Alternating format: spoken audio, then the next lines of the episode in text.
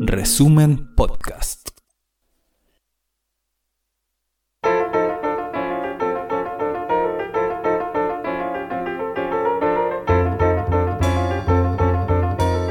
Resumen.cl presenta la crónica de Ruperto Concha. Hay situaciones ridículas que son demasiado grotescas, tanto que en vez de dar risa, dan asco. El periódico Ukrainska Pravda, que es casi el diario oficial del presidente de Ucrania, Volodymyr Zelensky, la semana pasada publicó una de esas noticias, protagonizada por el representante del partido de gobierno en la municipalidad de la ciudad de Kerensky, al oeste del país, bien lejos del frente de batalla. Allí, las autoridades locales debatían sobre cómo usar el pobre presupuesto de la comuna y el representante del gobierno, don Sergi Batrin, no conseguía imponer sus puntos de vista. Peor aún, los más de 30 concejales y funcionarios presentes no parecían interesados en escuchar su vozarrón autoritario. Finalmente, este tal Batrin decidió imponerse. Se levantó grande, gordo y amenazante. Metió las manos a los bolsillos de su parca y sacó nada menos que dos granadas de mano, granadas explosivas, de esas que usan las tropas de la infantería. Los demás lo miraron extrañados, pero sin miedo, y eso al parecer ofendió aún más al señor delegado presidencial, quien poniendo su mejor cara de combate, les gritó, ¿Qué? ¿Creen que no puedo? ¿Ah? ¿Creen que no puedo? Y les quitó el seguro a las granadas, mostrándoselas a todos. La gente entonces sí comenzó a sentir miedo. ¿Qué se proponía hacer ese chiflado? Y al parecer, el iracundo don Sergi Batrin recién entonces se dio cuenta de que habiéndole quitado el seguro a las granadas, éstas harían explosión tres segundos después de soltarlas de su mano. Se puso ridículamente nervioso, asustado a tal extremo que soltó las granadas dejándolas caer al suelo. La gente entonces comenzó a gritar, alejándose, buscando protección. Baterín se tapó la cara con las manos y claro, a los tres segundos las granadas de mano explotaron. Resultado, un muerto, 26 heridos graves, incluyendo al propio señor Batrin. Y la gente ahora sigue preguntándose, ¿granadas explosivas en vez de argumentos? ¿Y de dónde Batrin sacó esas granadas que debieran estar en el frente de batalla?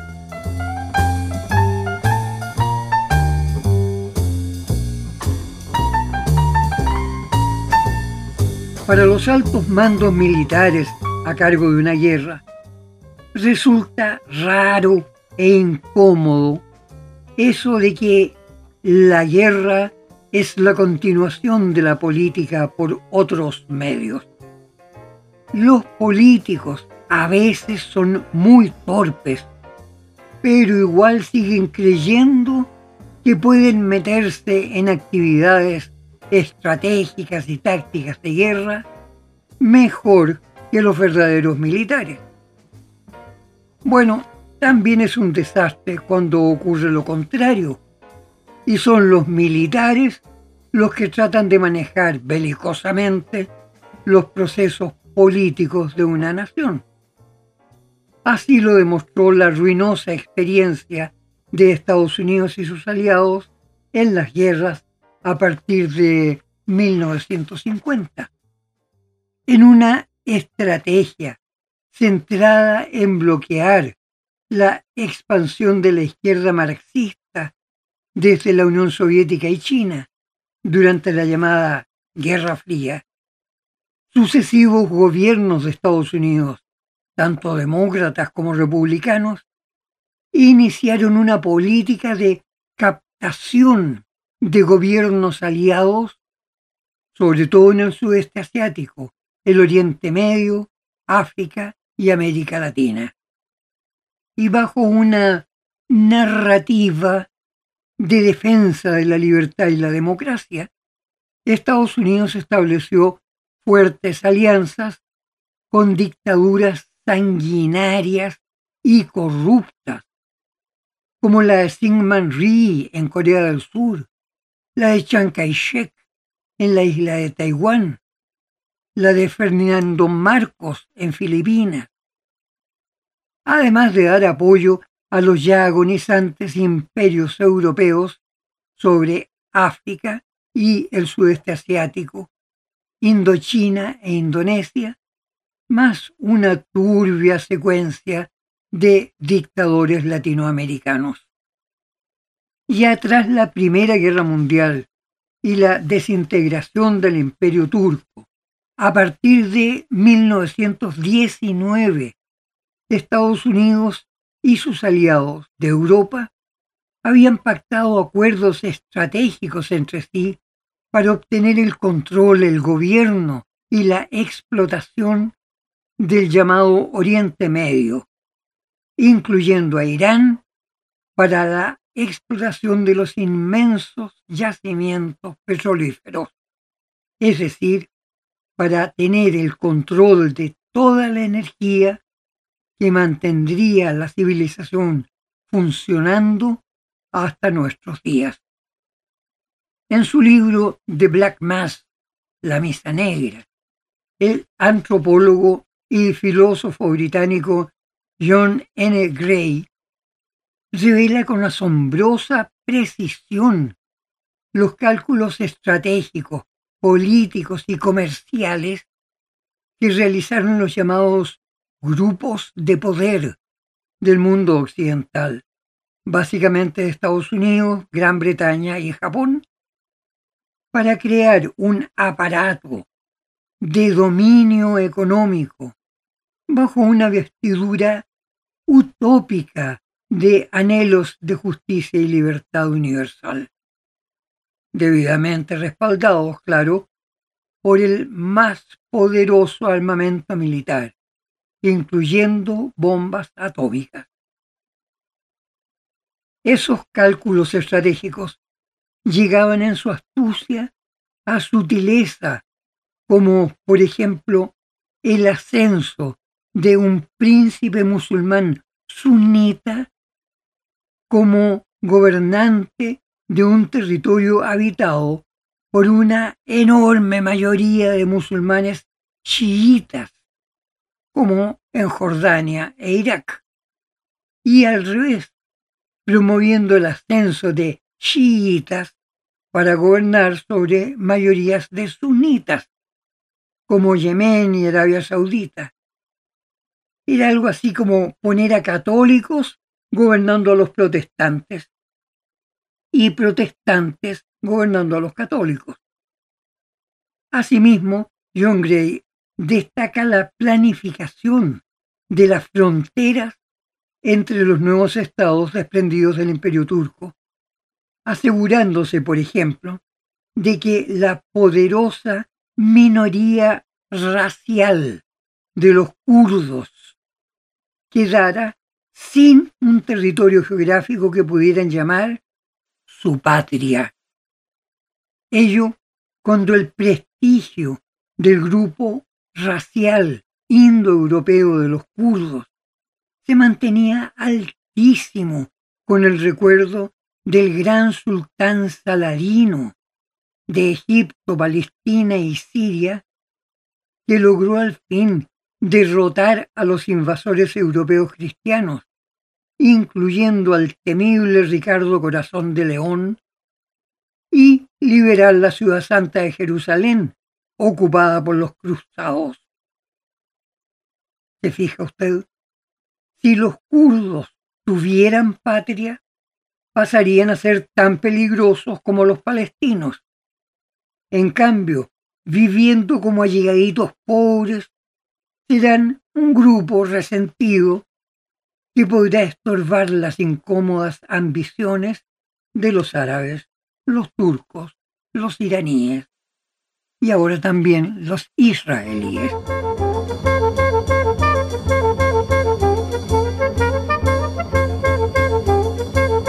La gran planificación estratégica occidental se basaba en el enfrentamiento de la Guerra Fría con el mundo marxista, leninista y maoísta.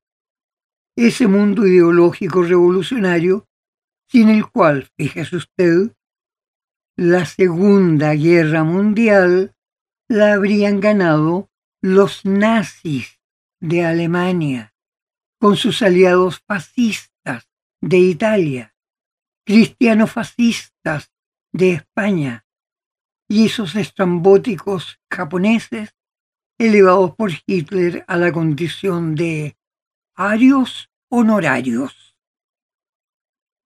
Fue en la célebre cumbre de Yalta del 4 al 11 de febrero de 1945 en la península de Crimea, Rusia, que la victoriosa alianza antinazi de los líderes aliados, Winston Churchill, Franklin Delano Roosevelt y Joseph Stalin, afinaron los últimos detalles para la creación de la Organización de las Naciones Unidas. En abril del mismo año, en una cumbre mundial que tendría que realizarse en San Francisco, California. Pues bien, durante toda esa cumbre, el presidente de Estados Unidos, Franklin Roosevelt, estaba hospedado en el gran palacio de Livadia, que había sido la residencia de verano de la familia real de Rusia. Es decir, ya en 1945, Estados Unidos y Gran Bretaña reconocían fuera de toda duda que la península de Crimea era territorio absolutamente ruso. Allí en Crimea, Rusia, los aliados acordaron, entre otras cosas, reconocer que Bielorrusia y Ucrania eran dos repúblicas independientes integradas a la Unión de Repúblicas Socialistas Soviéticas y que se incorporarían a la Asamblea de las Naciones Unidas. Toda esa reunión se realizó en un tono de gran cordialidad, aunque todos comprendían que, más allá de la cortesía, no iba a existir verdadera amistad entre el mundo occidental y las potencias asiáticas de Rusia y China. De hecho, solo tres meses después de Yalta, Winston Churchill declaró ante la prensa mundial su célebre frase. Entre Oriente y Occidente ha caído una cortina de hierro. La Guerra Fría había comenzado y supuestamente concluyó el 8 de diciembre de 1991, cuando el presidente de la Unión Soviética, Mikhail Gorbachev, anunció la disolución de la Unión, dándole paso a la Federación de Repúblicas Rusas con un sistema semiparlamentario de economía liberal socialdemócrata.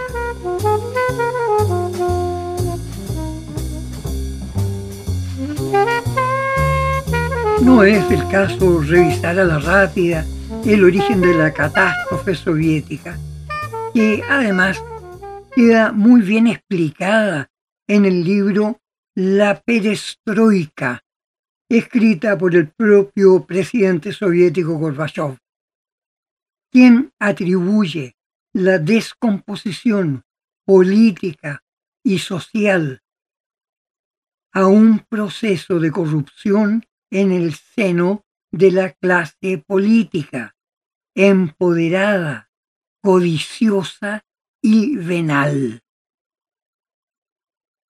De hecho, desde la ruinosa situación económico-social de la Rusia zarista, tras haber sido vergonzosamente derrotada por el imperio japonés en la guerra de 1906 y luego en la Primera Guerra Mundial, cuando el sistema social se derrumbaba.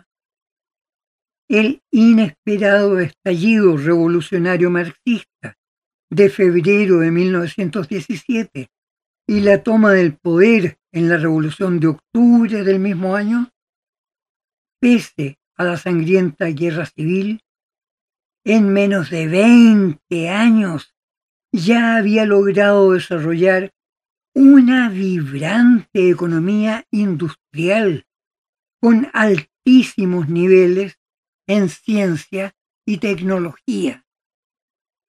Y pese a la hostilidad de las potencias occidentales, ya al estallar la Segunda Guerra Mundial en 1939, la Unión Soviética había alcanzado la categoría de potencia internacional, que en 1961, con el joven piloto Yuri Gagarin, iba a vencer a Estados Unidos en la febril carrera por llevar a un ser humano al espacio orbital de nuestro planeta.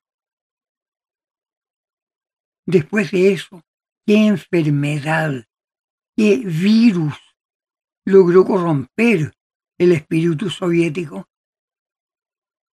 Según la perestroika, el súbito y veloz proceso de corrupción y descomposición fue provocado por la formación de grupos de oligarcas semidelincuentes que lograban controlar sectores claves de la actividad política, financiera, educacional y administrativa.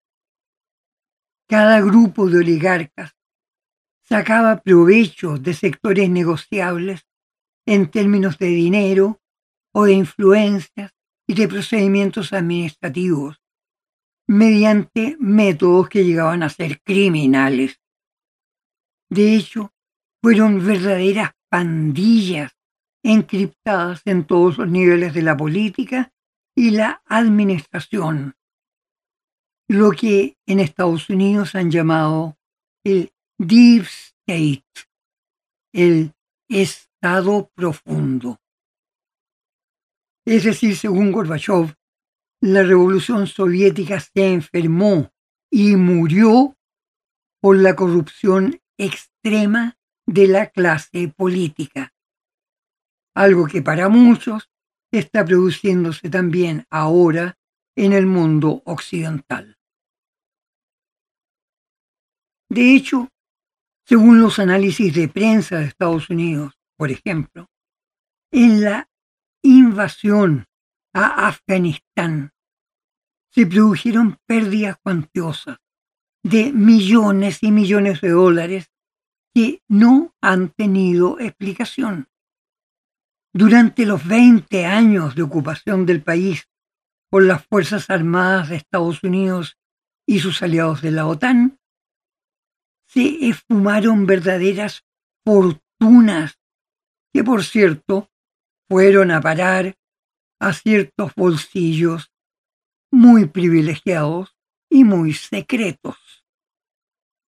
O sea, personajes misteriosos, desconocidos, pero muy bien situados en la política y la administración pública, se robaron en Afganistán miles y miles de millones de dólares pertenecientes al pueblo de los Estados Unidos.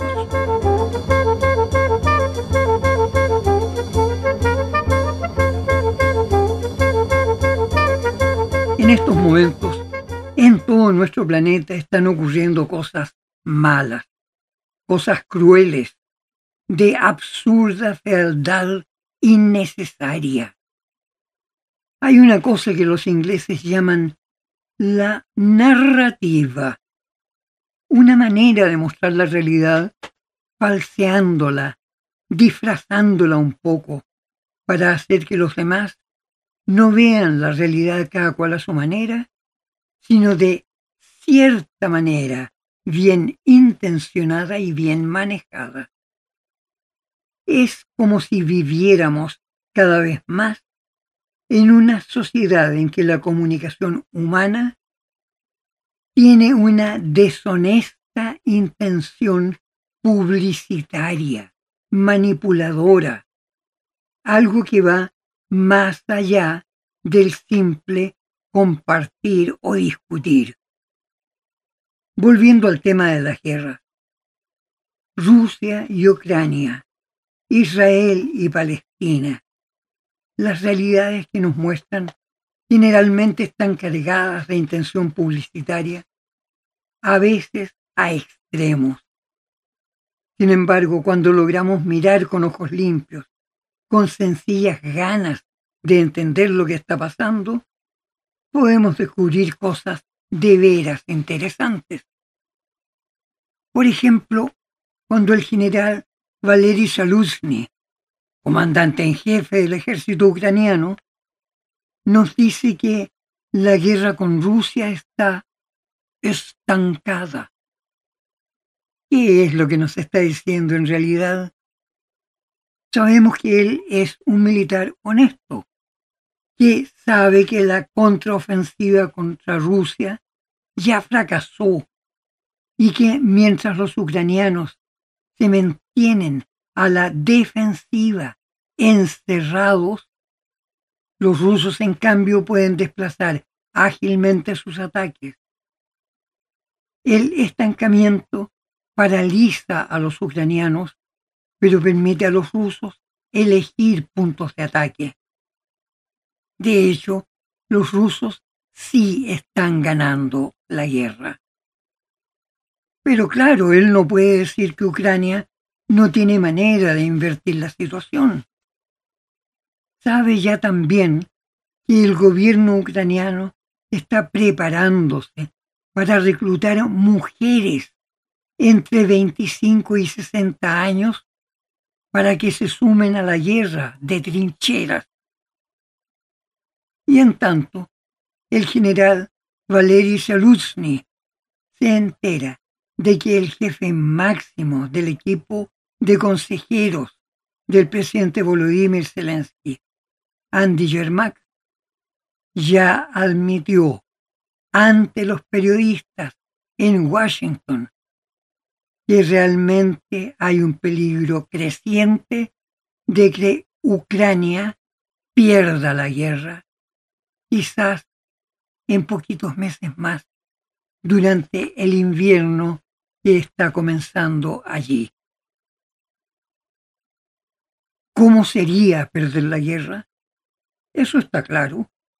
Los territorios al este del río Dnieper, donde la mayoría de la población es rusa, ya se declararon repúblicas independientes integradas a la Federación Rusa. Y esa región concentra prácticamente toda la actividad industrial de Ucrania. Sin esos territorios, Ucrania pasaría a ser solo un país agrícola y en situación de bancarrota. Por otra parte, ya se confirmó que Rusia en los dos años de guerra de Ucrania, ha logrado autoabastecerse de nuevo armamento y equipos de alta tecnología a gran velocidad. De hecho, al parecer el gobierno ruso ha asumido que la amenaza occidental va a continuar aumentando, no solo en Ucrania, sino también en África, lo que pasa a ser un estímulo para la industria bélica rusa. Según informes de los principales organismos de estudios estratégicos de Europa y de Estados Unidos, el armamento y las fuerzas militares de la OTAN en 2022, al inicio de la guerra en Ucrania, era cuatro veces mayor que los arsenales de Rusia. Y las fuerzas aéreas de la OTAN, por ejemplo, llegaban a casi 4.000 aparatos frente a 1.200 de Rusia. Hoy, en cambio, las Fuerzas Armadas de Rusia probablemente han duplicado sus arsenales y equipamiento. O sea, una mirada objetiva a la guerra de Ucrania parece respaldar la posibilidad de que ese país deba muy pronto resignarse a una negociación de paz con Rusia.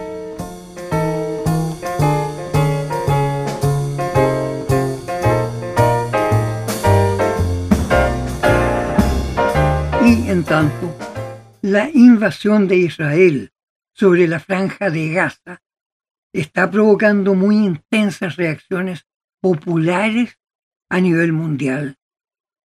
En Estados Unidos, la última gran encuesta de la Universidad de Harvard muestra que la aprobación al gobierno de Joe Biden a causa de su ciego apoyo a Israel ha caído a solo un 32% frente a un 68% de desaprobación en el grupo de edades entre 30 y 44 años, o sea, los adultos jóvenes.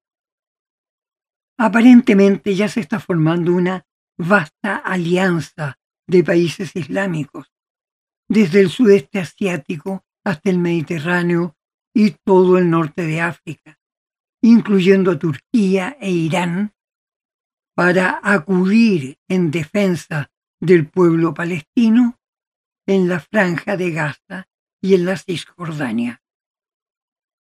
Eso hace prever un peligro muy real de guerra generalizada.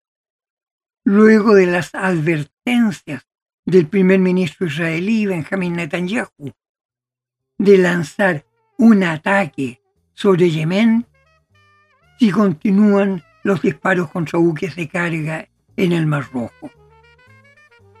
Por su parte, Irán confirmó que ya dispone de baterías de misiles hipersónicos capaces de impactar en cualquier punto del territorio de Israel en poquitos minutos. O sea, en estos momentos, el peligro de que estalle una guerra con participación de países que tienen arsenales atómicos. De hecho, se ha mencionado que Israel dispondría de unas 90 bombas atómicas, mucho más poderosas que las que Estados Unidos lanzó en Hiroshima y Nagasaki.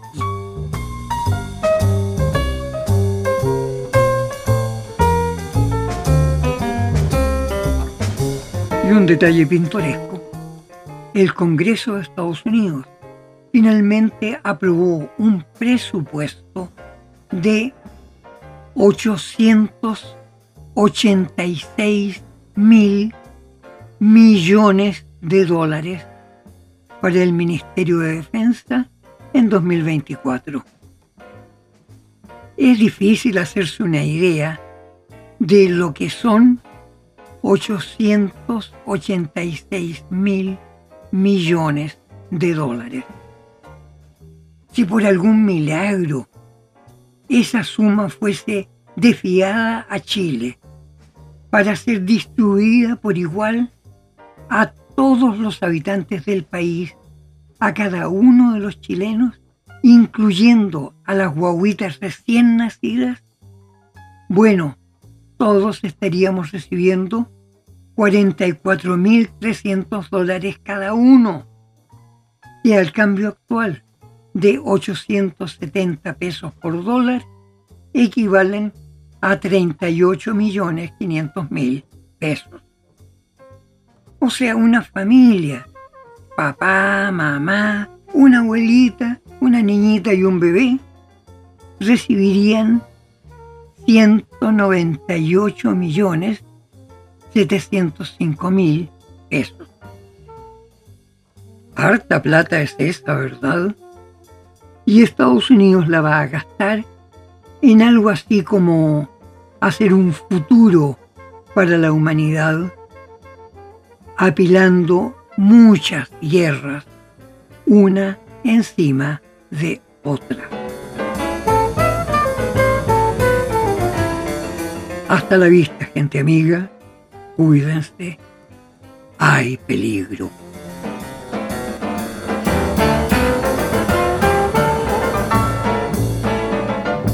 Esta fue la crónica de Ruperto Concha de esta semana.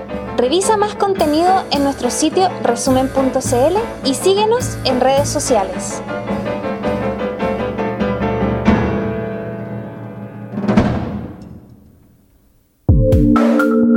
Resumen Podcast.